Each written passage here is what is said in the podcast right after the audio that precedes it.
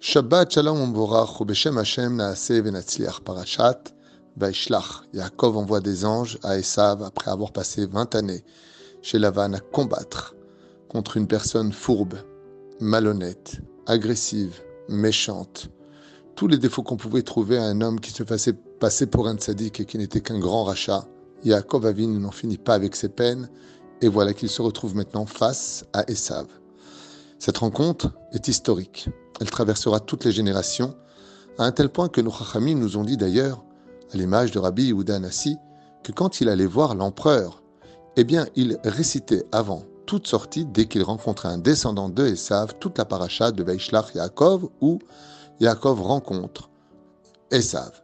On dit que c'est une grande ségoula, même quand un juif a un procès contre des non-juifs, avant d'aller à ce procès, de lire la paracha de Vaishlach, de telle façon à ce que les anges qui sont inclus dans, la Torah codée se réveillent et viennent, tout comme ils ont pris la défense de Yaakov et ont sauvé Yaakov, défendre chaque juif pour toutes les générations, car notre Torah n'est pas un livre d'histoire. Ensuite, la paracha nous parle d'autres sujets, bien entendu, avec la naissance de Binyamin, la mort de Rachel, la mort de Yitzhak, la descendance par la suite de Esav qui deviendront des rois. Et bien entendu, la fameuse période de Shrem où Dina se fait violer en plein milieu de la paracha de la semaine. Mais en ce qui nous concerne, on va essayer de se concentrer sur deux mots qui sont inscrits, où Yaakov Avinu demande à Dieu, Atzelinina miadachi miad esav. De grâce Hachem, sauve-moi de la main de mon frère, de la main de Esav. Pourquoi faire une répétition sur le fait de demander à Hachem d'être sauvé de Achi, mon frère, ou de Esav? C'est le même personnage. On parle du même personnage. On sait tous très bien que Ésaü, Esav, est le frère de Yaakov. Beaucoup d'explications nous ont été données par nos Chachamim. Que mon frère vienne en tant que frère, comme un frère en général qui est toujours là pour sauver son frère, comme deux amis qui vont se lier, ils vont se dire pour montrer leur alliance, pour l'éternité, nous sommes comme deux frères. Yaakov a peur. Il a peur que Yaakov, que Esav vienne se présenter à lui maintenant comme un frère, car il n'a pas confiance en lui. Il sait que s'il vient comme un soi-disant chassid, ce sera pour l'approcher et lui faire du mal. Mais s'il vient comme Esav, de telle façon à ce qu'on connaissait tous les valeurs d'Esav dans ce monde, qui ne sont que des valeurs matérielles, agressives, et de qui plus est jalousées, qui recherchent que les honneurs, alors des fois, le peuple d'Israël connaîtrait ses amis comme Hitler, qui n'ont pas hésité à montrer une face de Esav mais ils peuvent aussi se montrer comme des soi-disant amis, comme des frères, alors qu'en réalité ils ne veulent que notre perte en nous assimilant. Esav est celui qui veut tuer le corps du juif, et ce Esav numéro 2 dont on parle dans la paracha Achi est celui qui veut assimiler l'âme du juif, euh, en les libérant de leur ghetto, en les assimilant, et puis en fin de compte, en réformant leur Torah. Le Rokar, lui, par contre, donne une toute autre explication au mot Achi. Achi qui veut dire mon frère. Et ainsi donc explique le Rokar. À la Torah Katav d'avoir pelé meod beshem midrash agada. Il dit qu'en réalité, le jour même où Yaakov Avinu prit la fuite dans la paracha précédente, est né dans la maison de Ésaü, de Esav, un fils. Et étant donné que son frère Jacob était parti pour le fuir, eh bien, comme un homme ferait un nœud à son mouchoir, Esa va appeler son fils du nom de Achi. Et il a élevé son fils avec une haine du juif, de telle façon à ce que il n'oublie jamais, malgré le nombre d'années, en regardant son fils qui s'appelle Achi, de ne pas oublier de se venger de Yaakov parce que le temps est un médicament qui console et qui finit par soigner. Et ça avait une telle haine démesurée contre Yaakov qu'il a appelé son fils Achi. Et ce fils a grandi, explique le Midrash à Agada, de telle façon à ce qu'il avait une haine naturelle de Yaakov alors qu'il ne le connaissait pas du tout. Ainsi donc, quand est venu Esav, il est venu avec son fils Achi.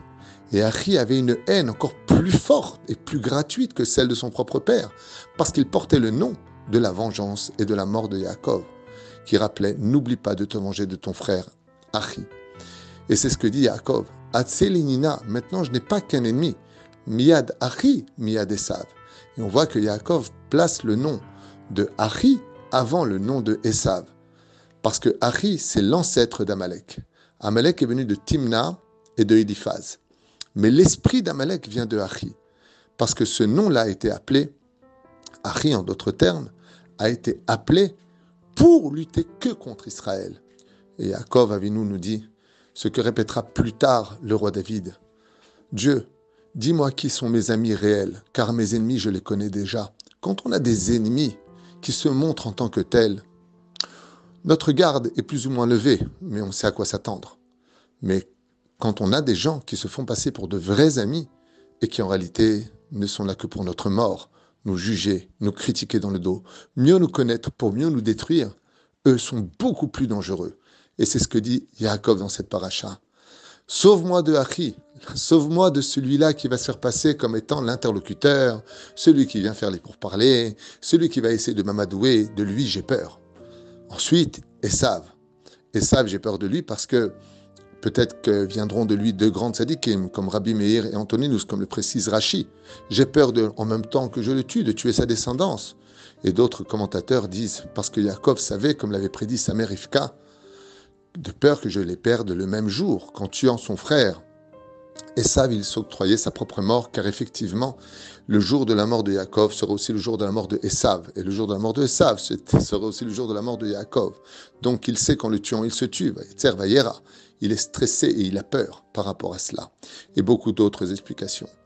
Ceci étant, nos sages continuent en posant une question importante. Si Achi est le fils du nom le plus haineux du peuple d'Israël, à part bien entendu Amalek, qui est son petit-fils, eh bien, pourquoi dans ce cas-là, on aurait constaté dans ma Maseret Shabbat par exemple à la page 79 à Moudbet, le nom de Rabbi Achi Bar Ishaya Ou alors, dans Maseret Kiddushin, Bedaf Aïn Bet Amoud Aleph, là-bas aussi on nous parle d'un autre Tana, qui s'appelait, Amora, pardon, qui s'appelait Achi, comme Rabbi Achi Bar Hanina, dans Masechet Shabbat.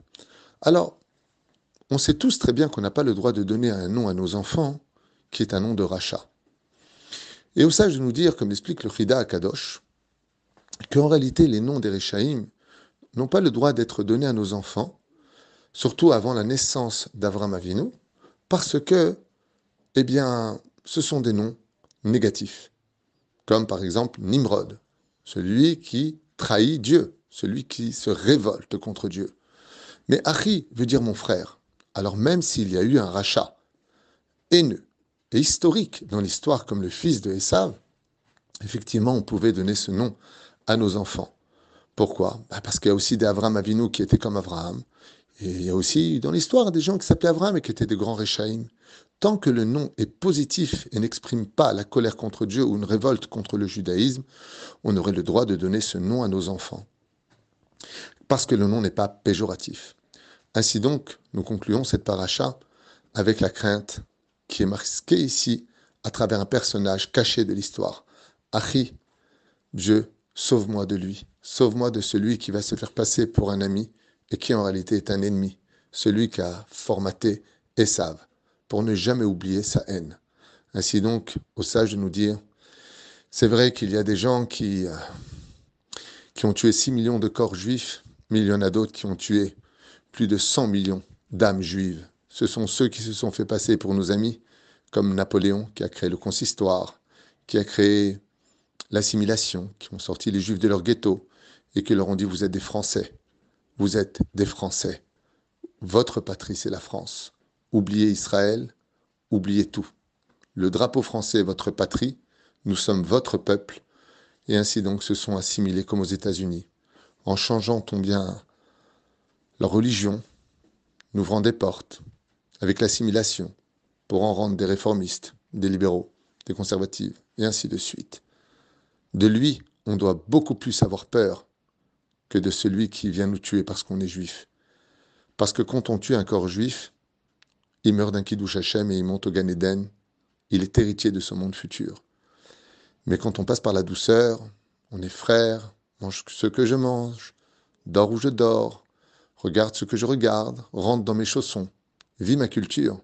Alors le, juif s'oublie. Pourtant, il est bien endormi dans un monde très confortable. Mais ce qu'il en oublie, c'est qu'il est né juif, qu'il a des missions, à remplir, des devoirs à accomplir.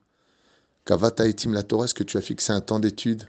Est-ce que tu as été droit dans tes affaires? Est-ce que tu as attendu la Géoula? Est-ce que tu te reconnais à la nation d'Israël? Est-ce que tu as oublié ta terre? Est-ce que tu as oublié d'où tu viens, où tu vas? Et pourquoi tu existes? Ainsi donc, deux ennemis se présentent dans cette paracha pour nous mettre en garde de la crainte de Yaakov qui deviendra le père d'Israël, pour que Bezrat Hashem, pour toutes les générations, n'oublie jamais. Am Nous sommes un peuple qui ne devons compter que sur Dieu et faire attention de vivre dans une totale unité en nous aimant tous les uns des autres, pour que nous-mêmes, nous soyons de vrais frères les uns pour les autres. Shabbat Shalom.